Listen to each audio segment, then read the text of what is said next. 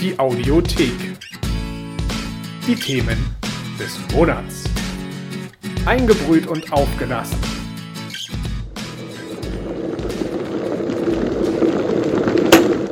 Die Audiothek. Heute wieder mit dem wunderschönen Martin.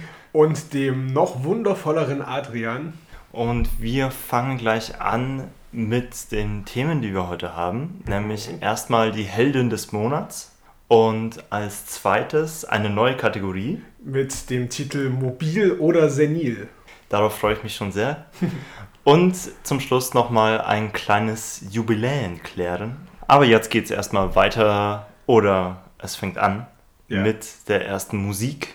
Adrian, was hast du uns denn heute mitgebracht, um das den Hörern vielleicht vorab noch ganz kurz mitzuteilen? Aufgrund der höchstsommerlichen Temperaturen gibt es heute bei uns einen Zitronen-Grapefruit-Eistee zu trinken. Und passend zu den Temperaturen und zu dem Eistee hören wir jetzt vom Fahrenurlaub Racing Team zu heiß. Uh, und das hören wir auf der Audiothek Spotify Playlist. Die Audiothek Playlist.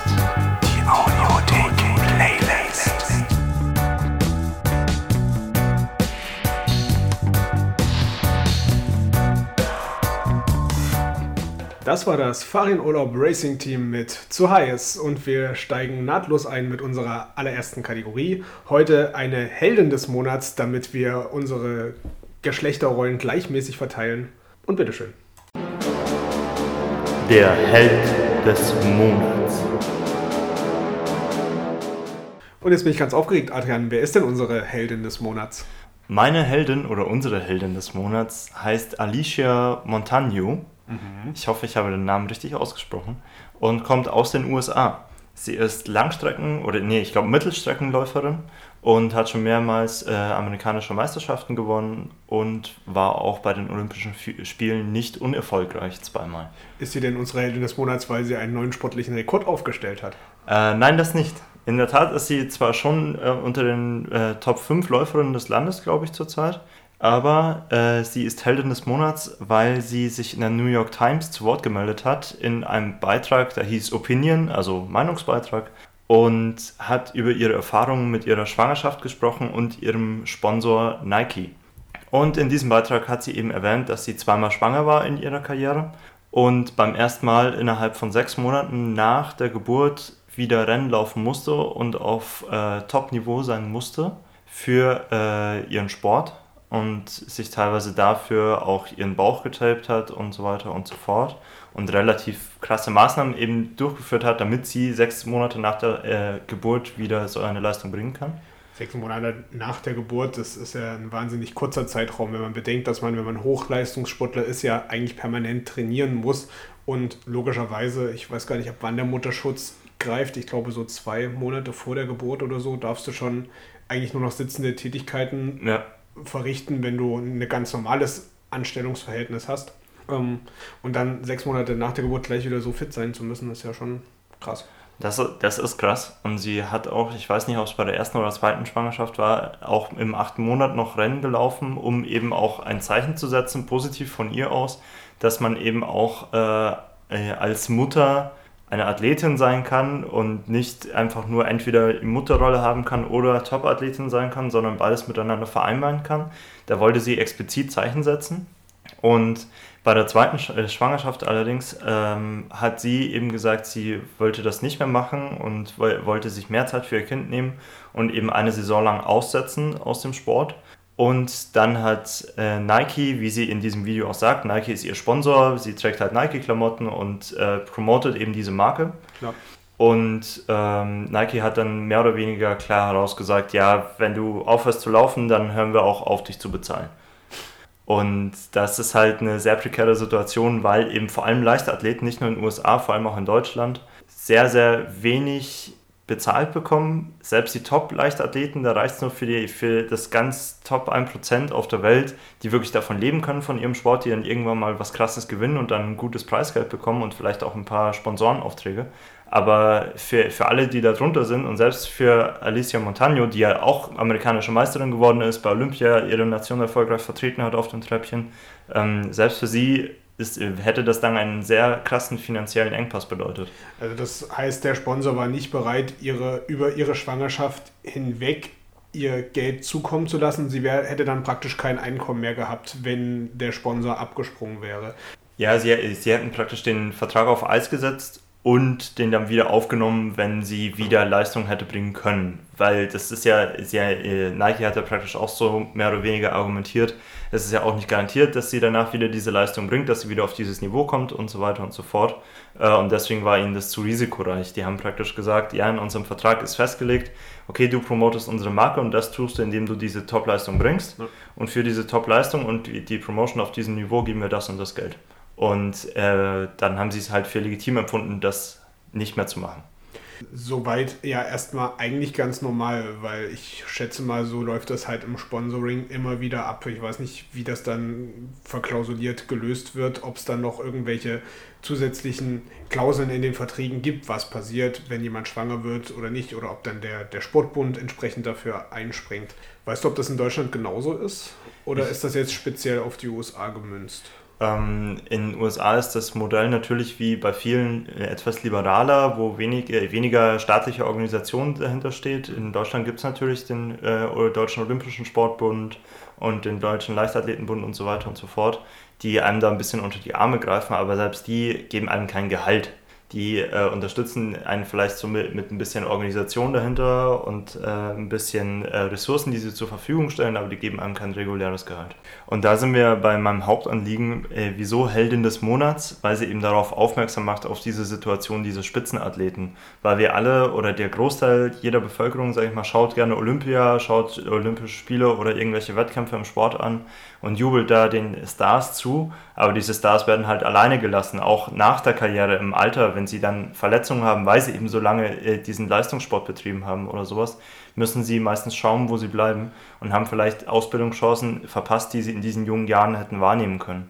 Das ist ja auch wieder mal so ein Thema, wo Frauen eindeutig diskriminiert werden, weil bei normalen Berufen ist es ja mittlerweile so, da gibt es eben den Mutterschutz. Die Frau wird, wenn sie schwanger ist, weiter bezahlt, kann sie dann in den Mutterschutz gehen, beziehungsweise eben in die Elternzeit. Das kann auch ja. dann danach eben der Mann übernehmen, aber das Kind austragen an sich ist ja biologisch nur erstmal bedingt, dass das die Frau machen muss. Mhm. Und dann gerade in so einer Sache, wo du körperliche Leistung bringen musst und äh, darauf eben angewiesen bist, dass dein, wo dein Körper mehr oder weniger dein Kapital ist, du dann nicht die Unterstützung der Gesellschaft hast, das finde ich schon ein krasses Stück. Das war mir tatsächlich auch gar nicht so bewusst. Ja, mir auch nicht, ehrlich gesagt. Ähm, die, sie hat dann auch äh, nochmal den Sponsor gewechselt zu Essex. Die haben dann aber auch so mehr oder weniger so eine Klausel irgendwann geltend gemacht, eben nachdem sie gesagt hat, sie wolle eine Saison aussetzen.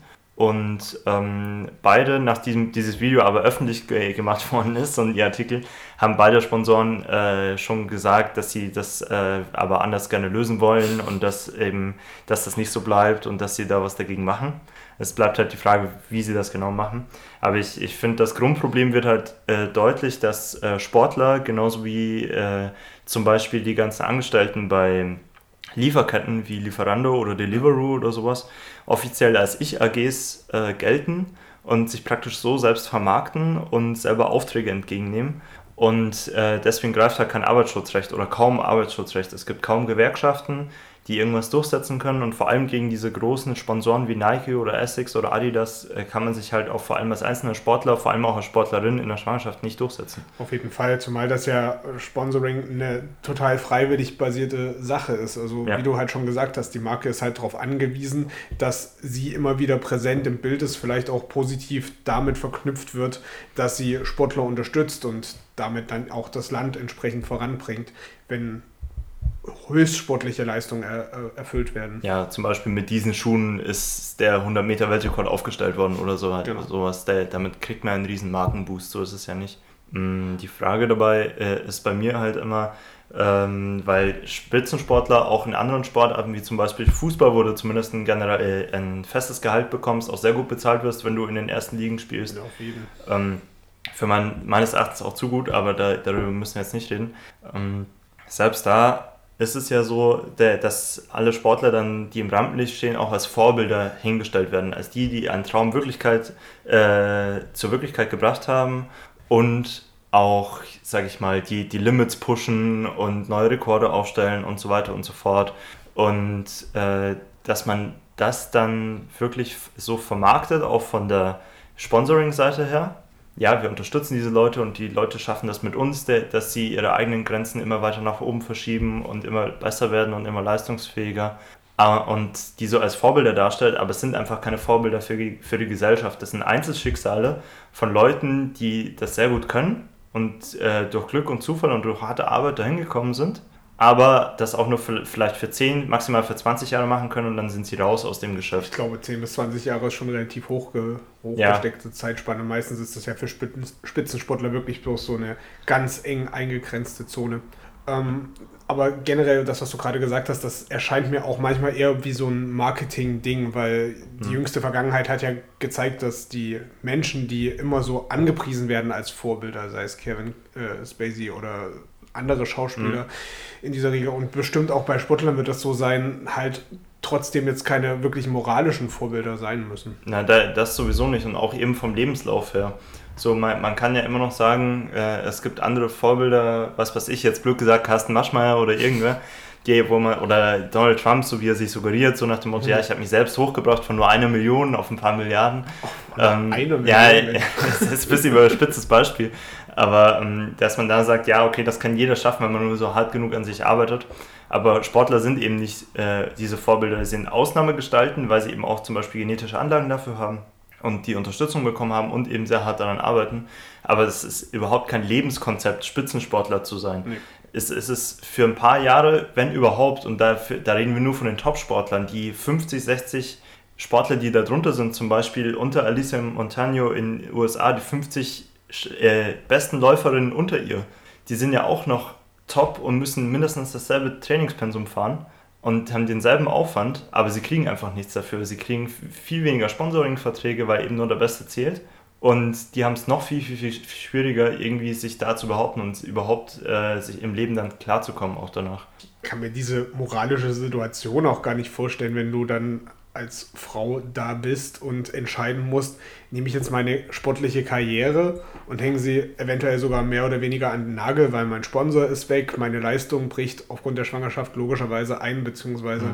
äh, man muss ja gezwungenermaßen ein bisschen auch aufs Kindswohl dann achten, dass, ja. dass, du ein gesundes Kind zur Welt bringst und wenn du da halt Spitzensport nebenbei machst, weiß ich nicht, ob sich das so positiv mhm. auswirkt oder ob du dann doch den Schritt in Richtung Familienplanung machst. Das Dilemma erscheint mir da ziemlich groß. Ja, sie, sie hat auch zum Beispiel mitgesagt, ich weiß nicht, ob es in dem Video war oder in einem Interview danach dazu, dass sie zum Beispiel auch äh, in der Phase, wo sie innerhalb von sechs Monaten wieder fit werden musste, äh, teilweise zwei, drei Wochen lang Milch abgepumpt hat, jeden Tag ein paar Liter, der, damit ihr Kind was zu trinken hat, während sie bei, bei den Wettkämpfen ist. Und das ist halt dann schon hart, diese Realität, wenn man sich das äh, vor Augen führt und wenn man nicht einfach, äh, anstatt dass man einfach sagt, ja, okay, setz einfach die Saison aus und nach einem Jahr fängst du wieder das Training an und alles ist gut, aber diese finanzielle Sicherheit ist halt niemandem garantiert. Mhm. Es gibt ja auch die, die Sporthilfe in Deutschland zum Beispiel, äh, die wirklich darauf achtet, dass alle deutschen Sportler äh, ab einem bestimmten äh, ab einer bestimmten Güte, sage ich mal, ab dem Maß, wo sie, glaube ich, international auch konkurrenzfähig werden, eben gefördert werden. Und auch wenn es unpopuläre Sportarten sind, wie, keine Ahnung, Hammerwerfen oder sowas, wo jetzt nicht äh, eine Fan-Community von zig Millionen Menschen existiert, dass auch die gefördert werden, dass auch die zu den Olympischen Spielen, zu Weltmeisterschaften, Europameisterschaften fahren können, ohne dass sie dafür dann sechs Wochen vom Job zu Hause bleiben und kein Gehalt kriegen oder sowas. Das ist ja sowieso was bei Randsportarten, was ich mir gut vorstellen kann, dass du, auch wenn du da entsprechend äh, Profi drin wirst, du ja nebenbei trotzdem noch einen normalen Beruf mehr oder weniger brauchst, um dich zu finanzieren. Ja, zum, zum Beispiel auch Wintersport oder Leichtathletik ist ja in Deutschland auch häufig so, dass die Leute bei der Bundeswehr sind, weil du bei der Bundeswehr dafür auch freigestellt wirst. Es gibt ja auch diesen Begriff des Sportsoldaten oder der Sportsoldatin, mhm. die dann dafür freigestellt wird, auch Trainingszeiten bekommt, auch die, das Equipment ein bisschen von der Bundeswehr bekommt und dafür eben auch zu, die, zu den Wettbewerben darf. Also generell ein sehr unfaires System, wo die Fußballer die, die große Aufmerksamkeit bekommen, Millionen und Milliarden einfahren und dann halt andere Sportarten mehr oder weniger vernachlässigt werden. Ja, obwohl sie auch diesen Aufwand bringen. Und menschliche Einzelschicksale, wie wir gehört haben. Ja. Und äh, allein weil Alicia Montagno eben jetzt so prominent darauf aufmerksam gemacht hat und eben auch eine Welle der Empörung losgeschlagen hat jetzt damit, ist sie für mich die Heldin des Monats. Und äh, ich finde auch, äh, dass es sich immer wieder gehört, auch aus solchen Gruppen wirklich mal äh, Stimmen herauszubekommen, die die Gesellschaft ein bisschen aufrütteln und aufmerksam machen auf diese Probleme.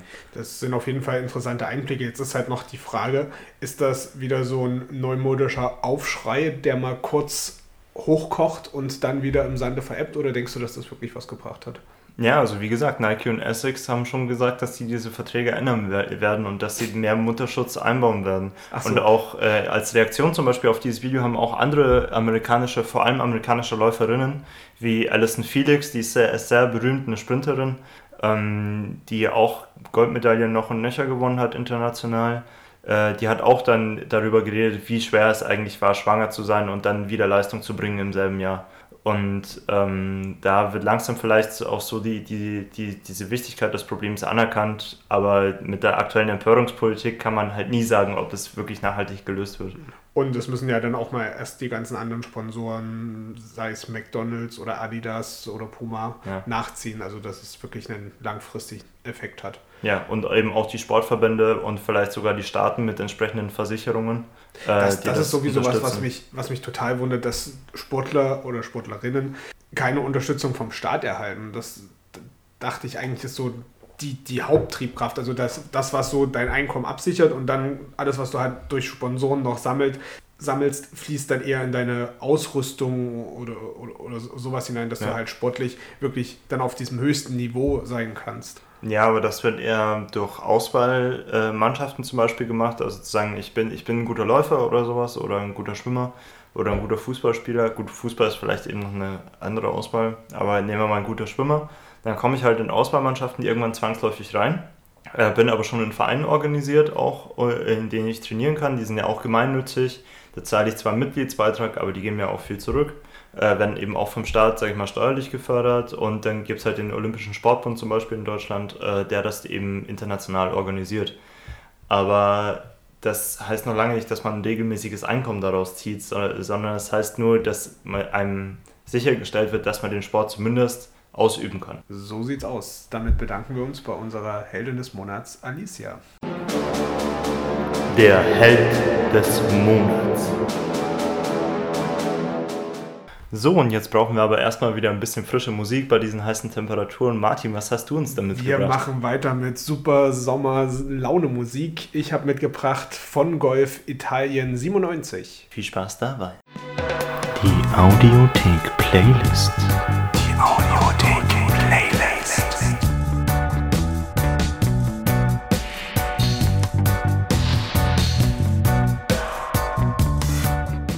Das war Golf, habt ihr gehört, ganz neu auf unserer Audiothek Spotify Playlist. Und wir kommen zum Verkehr.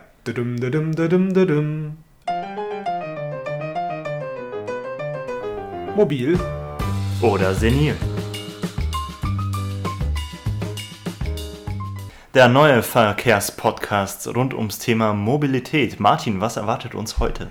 Wir reden heute über, anders als es der Teaser vermuten lässt, über gar kein altes, seniles Thema, sondern über was völlig Neues. Und zwar ab Mitte Juni gibt es ein neues Gesetz in Deutschland.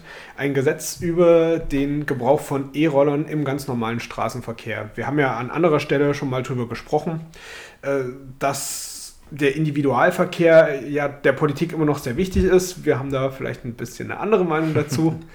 Aber jedenfalls gibt es jetzt dieses neue Endgerät, mhm. was in anderen Ländern teilweise auch schon zugelassen ist, Frankreich oder auch Österreich, kommt jetzt auch zu uns der E-Tretroller. Oh mein Gott. ich habe ihn bis jetzt nur gesehen, ich habe ihn noch nicht gefahren. Ehrlich gesagt ist mir ein bisschen suspekt, weil ich hatte als Kind so einen normalen Tretroller, der war mir eigentlich gut genug. Ähm, du hast ihn aber schon mal ausprobiert, oder? Genau, exklusiv für die Audiothek bin ich letzte Woche nach Wien gereist. Äh, wie gesagt, in Österreich ist das Ganze schon zulässig und äh, habe es da auch ausprobiert, weil ich neugierig drauf war, wie es denn nun ist. Ist es vergleichbar mit dem Tretroller, den man tatsächlich aus Kindertagen kennt oder nicht? Und ich muss jetzt mal sagen, die sind schon wahnsinnig präsent in Wien. Also es hängt wahrscheinlich auch damit zusammen, dass Wien die Hauptstadt von Österreich ist, dass da generell erstmal das Ganze getestet wird, beziehungsweise die Nachfrage halt relativ groß ist. Und dabei gibt es eben nicht nur diese, diese E-Tretroller, sondern auch ganz normale Tretroller, wie, wie du gerade schon sagtest, die man von früher kennt, habe ich auch in großer Anzahl vertreten gesehen, nicht nur bei Kindern, auch bei Erwachsenen oder auch älteren Leuten. Die damit durch die Kante gefahren sind. Das fand ich wahnsinnig interessant, kenne ich aus deutschen Städten so gar nicht. Ja, ich auch nicht, aber es liegt wahrscheinlich auch an den gesetzlichen Regelungen. Also ich meine, Segways hat man am Anfang auch belächelt mhm. und ich dachte, die waren so schnell weg wie Bubble Tea, weil es kam ja ungefähr zu seinem Zeit auf. Aber leider haben sich die Segways ja auch durchgehalten. Ja, aber ähm, die haben sich nicht so durchgesetzt, also eher so als Sackkarre für müde Touristen, wie ich das bei den E-Tretrollern tatsächlich erwarte. Ja. Vielleicht erstmal kurz, wie es funktioniert. Es gibt fünf große Anbieter davon. Mhm. Du kannst dir die Apps runterladen aufs Handy. Wir haben Lime ausprobiert, so nannten die sich. Da meldest du dich kurz an, registrierst dich mit deiner Telefonnummer, hinterlegst eine Kreditkarte und dann kann es im Grunde auch schon losgehen. Also du musst nichts weiter von dir angeben. Ich glaube, die brauchen bloß eine E-Mail-Adresse und deinen Namen, mhm. aber keine Anschrift oder, oder dergleichen. Äh, auf der App kannst du dann dir eine Karte anzeigen lassen und siehst alle Tretroller, die im Umkreis sind, mhm. wie der Ladestand ist, also wie weit du damit kommst und ähm, genau. Dann kannst du da hingehen, kannst es zur Not auch hupen lassen, falls du doch nicht ganz siehst, wo der, wo der Tretroller so rumsteht. Ich sage immer Tretroller, eigentlich heißt es E-Scooter. Tretroller, das klingt richtig oldschool. Jedenfalls scannst dann mit der App den QR-Code ein, dann ist das Ding entsichert. Und dann kannst du losfahren. Der Spaß kostet 15 Cent pro Minute. Die minutengenaue Abrechnung finde ich ehrlicherweise gar nicht mal so praktisch. Also es das gibt ist wirklich, ziemlich hart, ehrlich gesagt. Ja, es gibt wirklich nur dieses eine Modell, als Vielnutzer wahrscheinlich eher uninteressant. Also wirklich mhm. so für die, für die letzte Meile von, von der Straßenbahnhaltestelle zum Büro oder so interessant oder eben für Touristen. Aber so für den täglichen Gebrauch, also wenn du das wirklich intensiv nutzen möchtest, solltest du dir wahrscheinlich überlegen, ob du dir nicht selber einfach so ein Ding leistest. Ja, aber die Frage ist, wie praktisch ist es? Also ich meine, du hast es ja schon gefahren. Ich frage mich halt dann immer, ist es wirklich so viel geiler als jetzt zum Beispiel ein Fahrrad? also ich muss einmal sagen, es macht wahnsinnig viel Spaß, mit so einem Ding zu fahren. Ich habe mich tatsächlich nicht getraut, das im normalen Straßenverkehr auszuprobieren. Mhm. Wir haben zufälligerweise welche gefunden, die an dem Parkplatz rumstanden und sind da unsere Runden ein bisschen gefahren. Ähm, die App empfiehlt ja auch, dass du beispielsweise einen Helm tragen sollst. Das ja. halte ich für absolut sinnvoll, weil das Ding hat halt überhaupt keine Sicherheit. Also man kennt das von früher. Wie ein Segway halt auch, ja. Ja, genau. Also wenn du da von einem Auto angefahren wirst oder auch nur von einem Radfahrer, äh, dann hast du eindeutig keine Chance. Deswegen, ja. das würde ich auf jeden Fall empfehlen. Ähm, weiteres Manko von dem Ding war, dass du die, die Lenkerhöhe nicht einstellen konntest, was man ja von diesen Früher eigentlich Lichtdingern ja. kennt. Das, das, das war ja eigentlich das Einfachste. Das ging bei denen nicht. Und dadurch, dass ich nun relativ klein bin, war es eigentlich wahnsinnig anstrengend, ständig die Arme so hochzuhalten.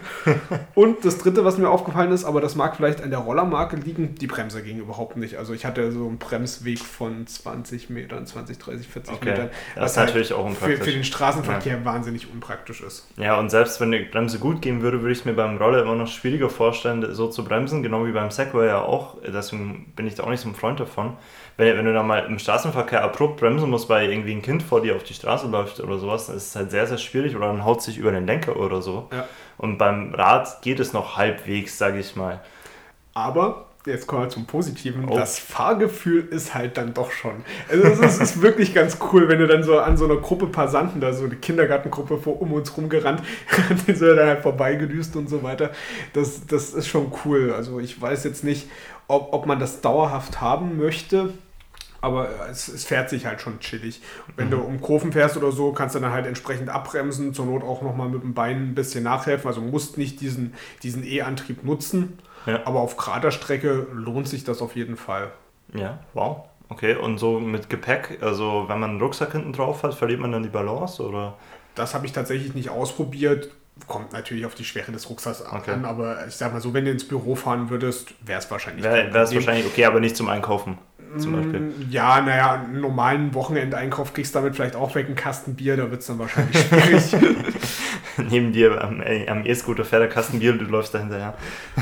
Und äh, ich muss sagen, es war an dem Tag ein bisschen regnerisch, also es waren zumindest Pfützen auf der Straße, die haben tatsächlich keine Probleme gemacht. Also das hat sich jetzt nicht irgendwie mhm. negativ aufs Fahrgefühl ausgewirkt und es war da teilweise auch so ein bisschen schotteriger Untergrund, muss ich sagen, habe ich auch nicht so stark gemerkt. Okay, also relativ stabil auch die, diese ja. Dinge, nicht so wie Inlineskates oder so, die dann auch mal Probleme haben im Untergrund oder mit einer kleinen Kante oder so. Nee, das ging voll klar. Vor allen Dingen, äh, also es kommt natürlich auch auf die Bereifung an. Ich weiß jetzt nicht, wie es bei anderen Marken ist. Hm. Ähm, ging. Cool. Äh, eine Besonderheit, die es in Österreich scheinbar noch gibt. Beim deutschen Gesetz wird es so sein, dass du nicht schneller fahren darfst als 20 Kilometer pro Stunde. In Österreich gibt es diese Beschränkung so an sich, glaube ich, nicht, weil die schnellste Rollermarke da schafft tatsächlich 35 Kilometer pro Stunde. Das ist. Schon, schon ganz schön flink ist.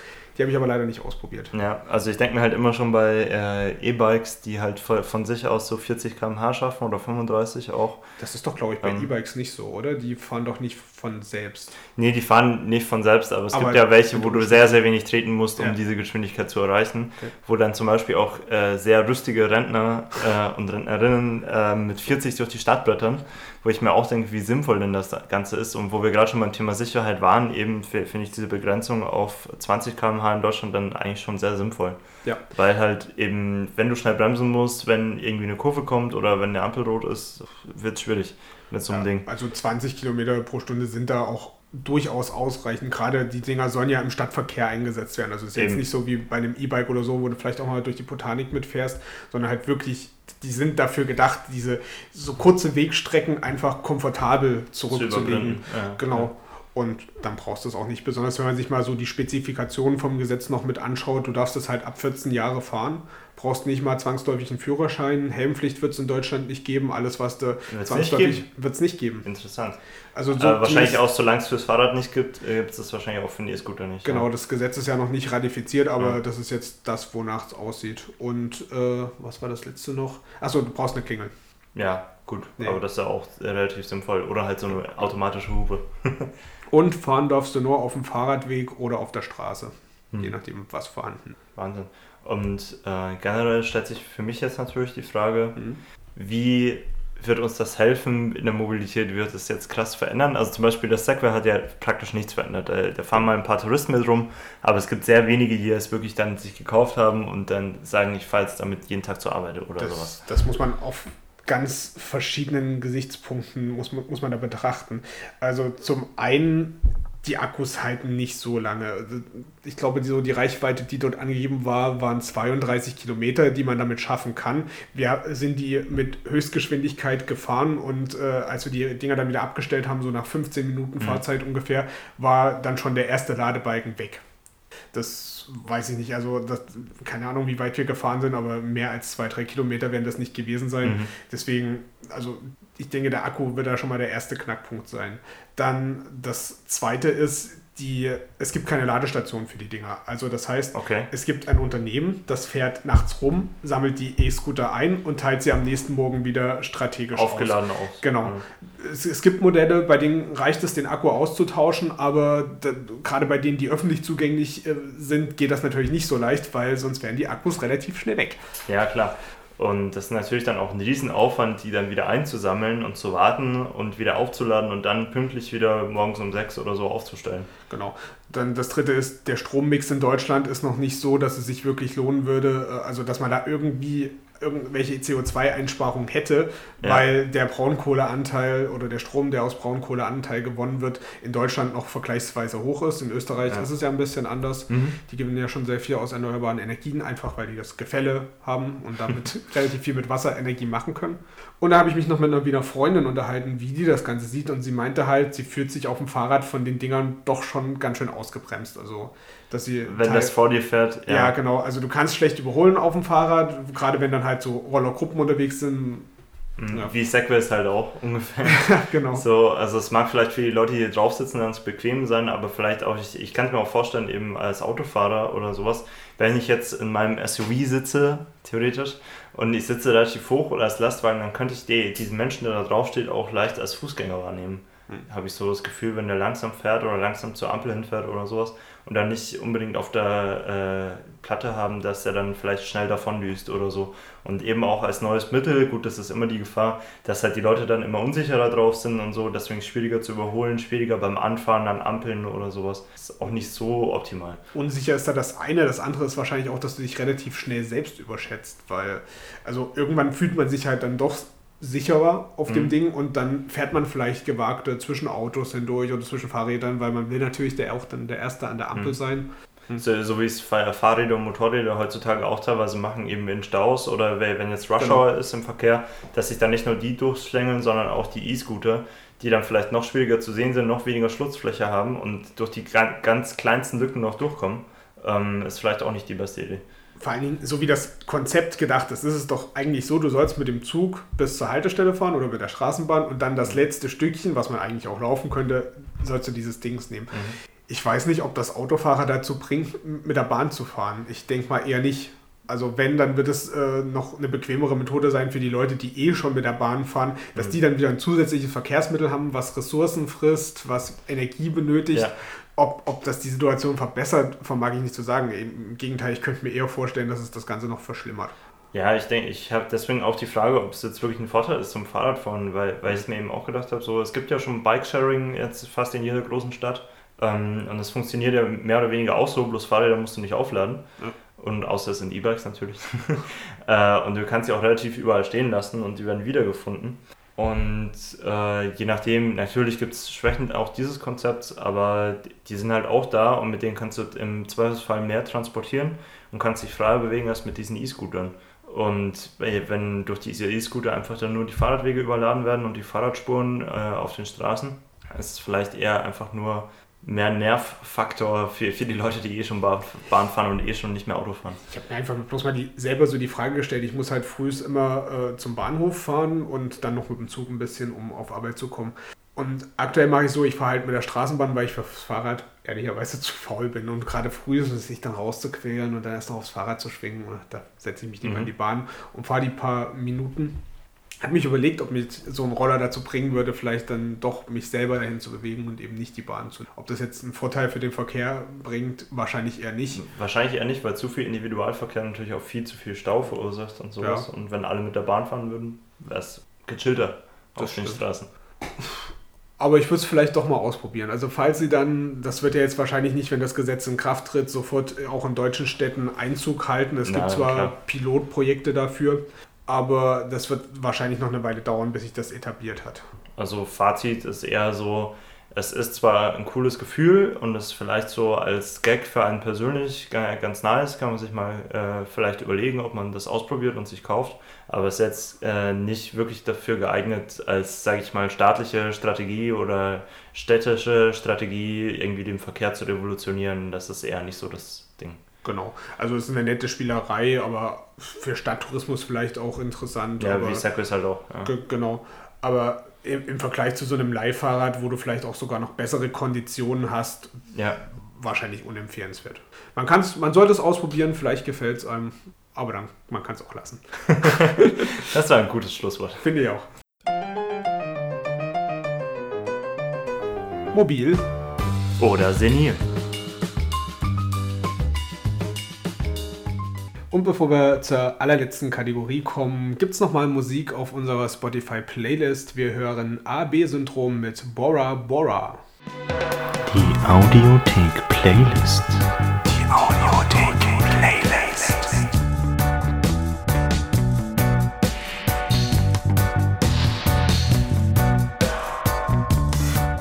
Ich kläre euch auf über den Interpreten, das war AB-Syndrom und Adrian klärt euch auf über das nächste Jubiläum. Jubiläen klären. Und hier sind wir wieder bei Jubiläen klären. Juhu! In diesen Tagen haben wir das 25-jährige Jubiläum. Von was denn? von einem, einer Abschaffung eines Paragraphen aus dem deutschen Strafgesetzbuch, mhm. nämlich der Paragraph, der die homosexuelle Handlung bzw. Homosexualität verboten hat und in Deutschland unter Strafe gestellt hat ein Gesetz, was ziemlich lange in Kraft war, bis zum 11.06.1994. Man mag es kaum glauben. Es wurde, oder der Paragraph wurde bis dahin nicht mehr so fest angenommen oder angesetzt. Ich glaube, seit 1969 oder 71 so die Dreh rum äh, gab es die letzten Verurteilungen diesbezüglich. Aber rein theoretisch wäre es noch bis 1994 möglich gewesen, Menschen aufgrund von Homosexualität zu verurteilen. Und äh, das ist ein, eine sehr krasse Tatsache, die man sich immer wieder vor Augen halten muss, finde ich. Vor allem, wenn man über andere Staaten liest, dass sie eben auch gegen Homosexuelle vorgehen, was ja schlimm ist. Mhm. Also da müssen wir ja gar nicht äh, von Russland oder China reden, da reich, reicht es schon nach äh, Ostafrika mal zu schauen oder eben auch nach Südamerika, ähm, die eben auch sehr, sehr strikte Gesetze dagegen haben, wo man äh, zum Teil äh, sehr lange Haftstrafen für offiziell oder in der Öffentlichkeit praktizierte Homosexualität bekommt. Und äh, das ist schon ziemlich krass. Aber das gab es eben in Deutschland auch sehr, sehr lange Zeit. Genau, und äh, auch die Ehe für alle gibt es ja noch nicht so lange. Die wurde im letzten Jahr erst beschlossen, auch im Juni. Passt also auch zu den Pride Months, in denen dann immer die Christopher Street Days stattfinden. Ja, ein glücklicher Zufall, möchte man sagen. Aber das ist äh, nur ein Beispiel dafür, wie viele krasse, auch rückständige Gesetze wir in Deutschland sehr, sehr lange hatten. Auch in den 90er Jahren ist ja erst abgeschafft worden, dass eine Ver Vergewaltigung in der Ehe mehr oder weniger nicht als Vergewaltigung zählt, sondern in den 90ern wurde es dann erst so abgeändert, dass es, egal in welchem Kontext es stattfindet, eine Vergewaltigung ist, zum Beispiel, oder häuslicher Missbrauch. Oder teilweise sogar noch haben, wie zum Beispiel das Gesetz, dass Frauenärztinnen und Frauenärzte oder Ärzte generell keine Werbung in Anführungsstrichen für Abtreibung machen dürfen. Also, also sprich, keine Informationen kein, herausgeben kein, dürfen. Keine Informationen geben dürfen, nicht sagen dürfen, hier, ich mache das, komm zu dir, komm zu mir und informiere dich über dieses Thema. Das ist in Deutschland nach wie vor nicht erlaubt. Ja. Und bei allem, bei aller Freude meinerseits über, über das Grundgesetz, äh, was ja wirklich, finde ich, eine sehr, sehr gute Verfassung oder offiziell auch verfassungsähnliche Urkunde ist, die ähm, sehr fortschrittlich war, auch für die damalige Zeit und auch heute noch sehr, sehr gut standhält, sage ich mal. Ähm, ich habe mal äh, gehört, äh, statistisch errechnet die durchschnittliche Zeit von Verfassungen mhm. demokratischer Staaten insgesamt, seitdem es sie gibt, also seit ein paar hundert Jahren, ist ungefähr 25 Jahre. Und dafür hat sich das Grundgesetz schon relativ lang gehalten und ist auch, sage ich mal, gut gealtert, würde man sagen, bei Filmen oder bei Musik. Gut, aber ist, glaube ich, auch ein Jubiläum, ja. was wir dieses Jahr haben. 60 Jahre Grundgesetz. 70 Jahre. 70, oh, ich 70. kann nicht rechnen bei Ja, es wird älter und älter, aber es ist noch sehr, sehr rüstig. Grundi. Grundi, das, das Grundgesetz, genau daran musste ich auch gerade denken. Zum Thema Abtreibung ist es ja ganz interessant, dass Abtreibung offiziell immer noch strafbar ist in Deutschland, also eigentlich gegen das geltende Recht aber es wird nicht strafrechtlich verfolgt. Das heißt, man, geht, man begeht theoretisch als Frau, wenn man eine Abtreibung vornehmen lässt, aus welchen Gründen auch immer, zwar im gesetzlichen Rahmen, äh, aber man begeht theoretisch eine Straftat oder eine Ordnungswidrigkeit. Ich bin mir da nicht sicher, aber man handelt eigentlich gegen das Gesetz. Es wird nur nicht verfolgt. Und das ist halt auch schon wieder so eine halbgare Lösung, sage ich mal. Genauso wie eben mit dem Gesetz gegen Homosexualität, was zwar nicht mehr praktiziert wurde, aber trotzdem noch da war, wo man sich gesagt hat, ja, vielleicht brauchen wir es in zehn Jahren nochmal oder so, lassen wir es erstmal drin. Das ist halt, halt also, immer wie so ein Damoklesschwert, was dann halt permanent über einem hängt und was ja dann doch dafür sorgt, dass man sich nicht als Teil der Gesellschaft fühlt. Was ich in dem Kontext noch ganz interessant finde, dass es in der DDR viel liberaler zuging. Die haben schon in den 50er Jahren das Gesetz abgeschafft, beziehungsweise das so gehandhabt, dass Homosexualität eben nicht verfolgt wurde. Ja, das ist, ähm, da gibt es sehr interessante äh, soziologische Studien dazu, dass in Gesellschaften, die sich voneinander abgrenzen, stark voneinander abgrenzen, zum Beispiel auch Nord- und Südkorea, mhm.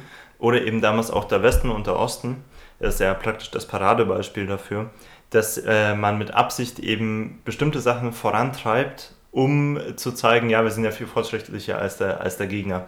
Und das hat in dem Fall der Osten gemacht und äh, die Klarstellung der Frau vorangetrieben und auch eben der Frau, den Frauen eher ermöglicht, noch zu arbeiten und einem Beruf nachzugehen, obwohl sie auch Mutter waren oder nicht obwohl, aber zumindest diesen Gegensatz nicht aufgemacht haben. Und im Westen wurde sich dann darauf berufen, ja, die, die, gegen, die gegen die eigentliche Familie vor und wir besinnen uns aber auf die wirkliche Familie. Und so äh, kann man zwar Fortschritte erzielen, sage ich mal, äh, weil man eben einen Gegenspieler hat und man sich gegen ihn positionieren muss, aber es geht halt, es ist halt immer ein bisschen scheinheilig. Es gibt eine aktuelle Studie und ein aktuelles Paper, das wollte ich noch kurz reinwerfen, ähm, da, dass zum Beispiel wegen neuer rassistischer Tendenzen, zum Beispiel auch im deutschen Staat, viele von der LGBT-Community, äh, die für mehr Gleichberechtigung sind, auch äh, auf diesen Zug aufspringen. Äh, nicht alle, aber manche. Viele würde ich jetzt mal rauslassen, das, war vielleicht gerade falsch ausgedrückt. Aber manche auf diesen Zug aufspringen und sagen, ja, ähm, diese, diese Einwanderer, die jetzt da kommen, das sind ja meistens Muslime und die sind so frauenfeindlich und die sind äh, ähm, eben auch schwulenfeindlich und äh, können mit, äh, mit äh, Gender und so etwas nichts anfangen und wollen das nicht und gehen da aktiv dagegen vor. Und deswegen stellen sie stellen sich, positionieren praktisch sich auch gegen Migranten auf der einen Seite, damit sie auf der anderen Seite in den Staat äh, integriert werden, damit dann die anderen, die konservativen Kräfte, auch teilweise jetzt die CDU und sowas sagen, ja, ähm, die, die Muslime sind ja so frauenfeindlich, deswegen machen wir jetzt eine Frauenquote. Oder die Migranten, jetzt ähm, ganz, ganz plakativ, die, die sind gegen Schwule, deswegen sind wir jetzt für Schwule, das machen, deswegen machen wir jetzt die Homo-Ehe.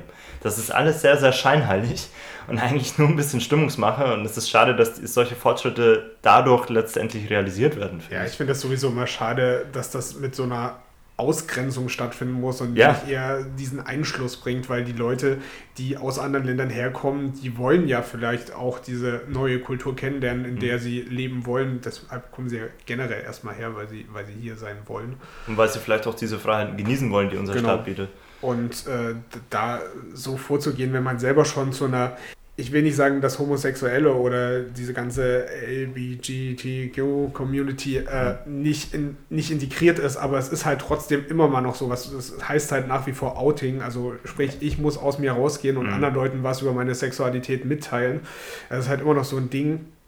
Und äh, es äh, ist halt schwierig, dass, wenn man selber schon zu so einer nicht ausgegrenzten, aber besonderen Gruppe dazu ja, gezählt. Am Rande der man, Gesellschaft, sag ich mal. Ja. Genau, dass man es dann anderen Gruppen so schwierig macht, in diese Gesellschaft reinzukommen. Aber mhm.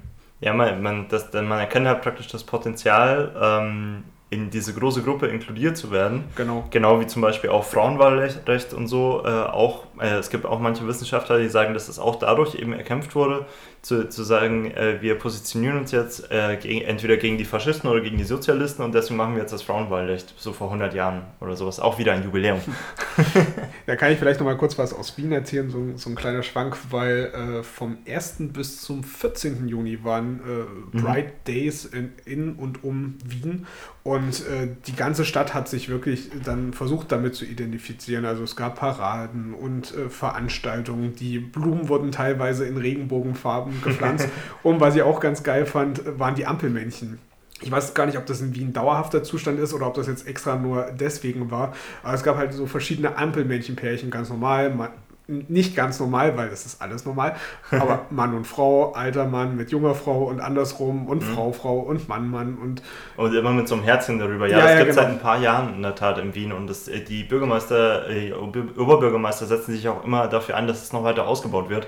Es gibt auch sehr, natürlich Österreich sehr, sehr konservative und teilweise auch rassistische Kräfte, ja. die das wieder abschaffen wollen die entbrennt, entbrennt wirklich ein Kampf darum. Das habe ich nämlich auch schon mal gehört.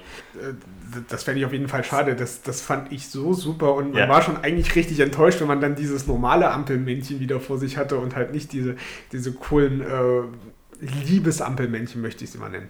Ja, und das sind halt so kleine Sachen, ähm, die eine Gesellschaft leisten kann, um eben langsam so eine Annäherung, eine Inklusion von bestimmten Gruppen, die davor aus irgendwelchen Gründen ausgeschlossen wurden, ähm, um das voranzutreiben und eben zu sagen, ja, ihr seid auch willkommen, ihr seid auch ein Teil von uns und ihr habt auch ein Recht zu, zu existieren und so zu leben, wie ihr es für richtig haltet, weil ihr uns ja nicht einschränkt damit.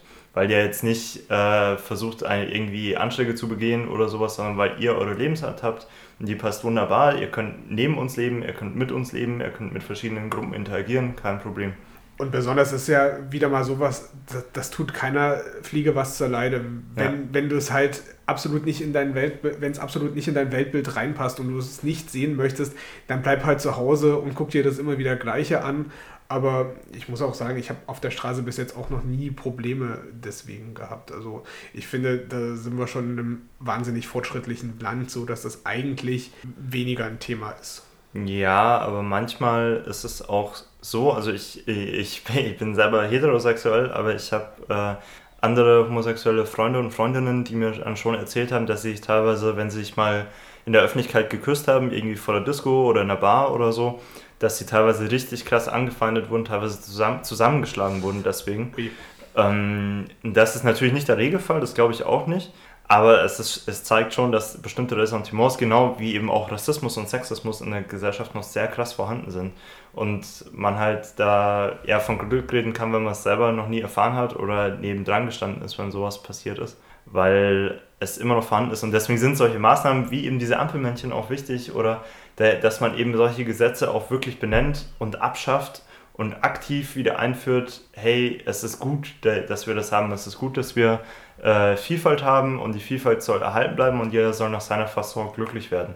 Okay, da, da will ich vielleicht nochmal kurz einhaken, weil du das jetzt gerade so explizit gesagt hast. Also falls man es nicht rausgehört hat, ich bin homosexuell und äh, also tatsächlich hatte ich so mit Anfeindungen in der Öffentlichkeit, wenn man halt Händchen hält, wenn man sich küsst, hatte ich tatsächlich nie ein Problem. Mhm. Aber natürlich geht es damit einher, was, was du ganz am Anfang gesagt hattest, dass man sich halt, bevor man in den Urlaub fährt, vielleicht doch mal informiert, wie ist denn das mit Homosexualität in diesem Land und kann ich das da offen zeigen oder sollte man dann vielleicht doch ein bisschen auf Distanz gehen und so tun, als wäre man nur befreundet und, und deswegen ja. da? Genau. Also, ja, das und der, das, da finde ich, ja, ist mir gerade nur eingefallen, das kann vielleicht auch wirklich, wir haben es ja vorhin eigentlich schon gesagt, aber es kann wirklich daran liegen, dass du in der ehemaligen DDR aufgewachsen bist und ich in Westdeutschland. Und dass wir dadurch, äh, oder zumindest meine äh, homosexuellen Freunde, die mir das erzählt haben, dass so. sie dadurch andere Erfahrungen gemacht haben, weil es vielleicht so auch ein bisschen noch einen Unterschied in der Kultur macht. Ah, naja, ich will jetzt nicht gerade sagen, wir nehmen ja hier in Dresden auf, dass wir die weltoffensten und freundlichsten Menschen sind. Es gibt, gibt, sehr viele, wir zählen ja selber auch dazu. Aber wenn man sich so die, die letzten Wahlergebnisse anguckt, dann kommt man vielleicht doch ins Zweifel, ob, das, ob man da noch die Unterteilung machen kann. Ja, das, das stimmt allerdings. da hast du recht. Aber auf jeden Fall wieder ein sehr schönes Jubiläum, auf das wir, glaube ich, auch gerade als Nation und als Menschen einfach stolz sein mhm. können, mhm. dass wir das errungen haben. Und ich habe äh, noch einen kleinen Ausblick mhm. am Ende äh, im Punkto Religionsfreiheit, was jetzt auch vielleicht so ein bisschen in dieses Thema mit reinspielt. Ja. Im, Entfer im Fernteren, also Unterdrückung von, von äh, Gruppen, von, von gesellschaftlichen, äh, dass es mittlerweile Vorstöße gibt von Politikern und von Politologen und Sozialwissenschaftlern, den Artikel 4 des Grundgesetzes zu ändern und zwar, dass nicht mehr nur drin steht, dass niemand gegen sein Gewissen zu irgendwas gezwungen werden darf, was er nicht glaubt, also zum Beispiel auch zum Kriegsdienst oder irgendeine Religion anzunehmen, sondern auch, dass auch offensiv niemand daran gehindert werden darf, seinen Glauben zu zeigen nämlich nicht nur auszuüben, was ja schon drinsteht, sondern auch offensiv zu zeigen. Und also, dass du auch ein Kopftuch auf offener Straße Oder eine Keeper darfst. zum Beispiel. Oder, äh, und das eben auch als Richterin oder als Richter oder als Lehrerin und Lehrer oder als Anwalt oder Polizist oder was weiß ich.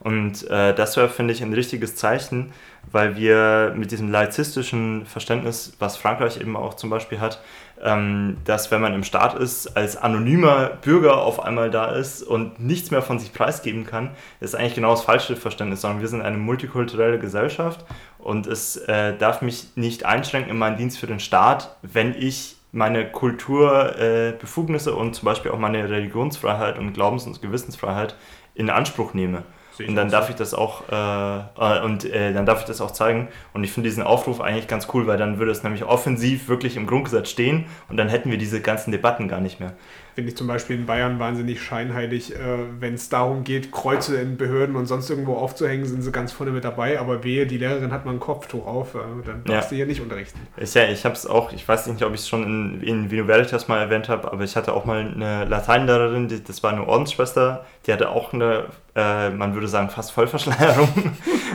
Sah ja aus wie ein Pinguin. Ja, so ein bisschen. Und äh, da hatte ich auch nichts dagegen. Aber die dürfte unterrichten, das war kein Problem. Aber sobald eine Muslime einen Kopf, äh, ein Kopftuch trägt oder ein, ein Jude eine Kippe aufhat, dann haben wir auf einmal ein Problem damit. Das verstehe ich sowieso nicht. Und das ist grundsätzlich scheinheilig und äh, Symbole in Räumen sollten entweder, entweder mache ich alle Symbole hin, dann wäre ich auch mit zufrieden, dann kann jeder sich seinen Gott aussuchen und ein Symbol für die Atheisten am besten noch, oder ich mache kein Symbol hin und dann kann jeder als äh, Individuum hingehen und seinen Glauben auch vertreten. Auf jeden Fall und da kann man das Grundgesetz auf jeden Fall noch verbessern. Falls ihr euch gefragt habt, was hier gerade noch im Hintergrund ein bisschen geraschelt hat, wir haben tatsächlich gerade nochmal das Grundgesetz bemüht, um den Artikel 4 nochmal in Gänze zu lesen. Können wir euch auch nur ans Herz legen, aber das war erstmal unsere Kategorie Jubiläen klären. Jubiläen klären. So, Martin, ich glaube, das war's schon wieder mit unserer Audiothek-Folge. War kurz und knackig heute. Drei Kategorien, 50 Minuten, wunderbar, so soll es sein so sind wir durchgekommen. Das nächste Mal hören wir uns wieder bei der nächsten Invino Veritas Folge mit, mit dem Buchstaben. Buchstaben? ja, mit dem äh, nächsten Buchstaben. Wir sind ja richtig gut im Alphabi Alphabieren, im Buchstabieren wollte ich sagen. Ich bin schon ganz durcheinander. Das wird der Buchstabe H auf jeden Fall. Hatten wir noch nicht. Hatten wir, hatten wir noch nicht. Äh, wir hatten bei der letzten Folge Galt die EU wählt. Ja. Und äh, als nächstes machen wir Buchstaben H für Thüringen. Wer weiß, wir werden uns noch was einfallen lassen. H wie Thüringen. Wir sind Nee, wirklich so. Thüringen. Achso, okay, verstehe. Hört ihr dann schon. Jawohl. Ciao. Die Audiothek. Die Themen des Monats. Eingebrüht und aufgelassen.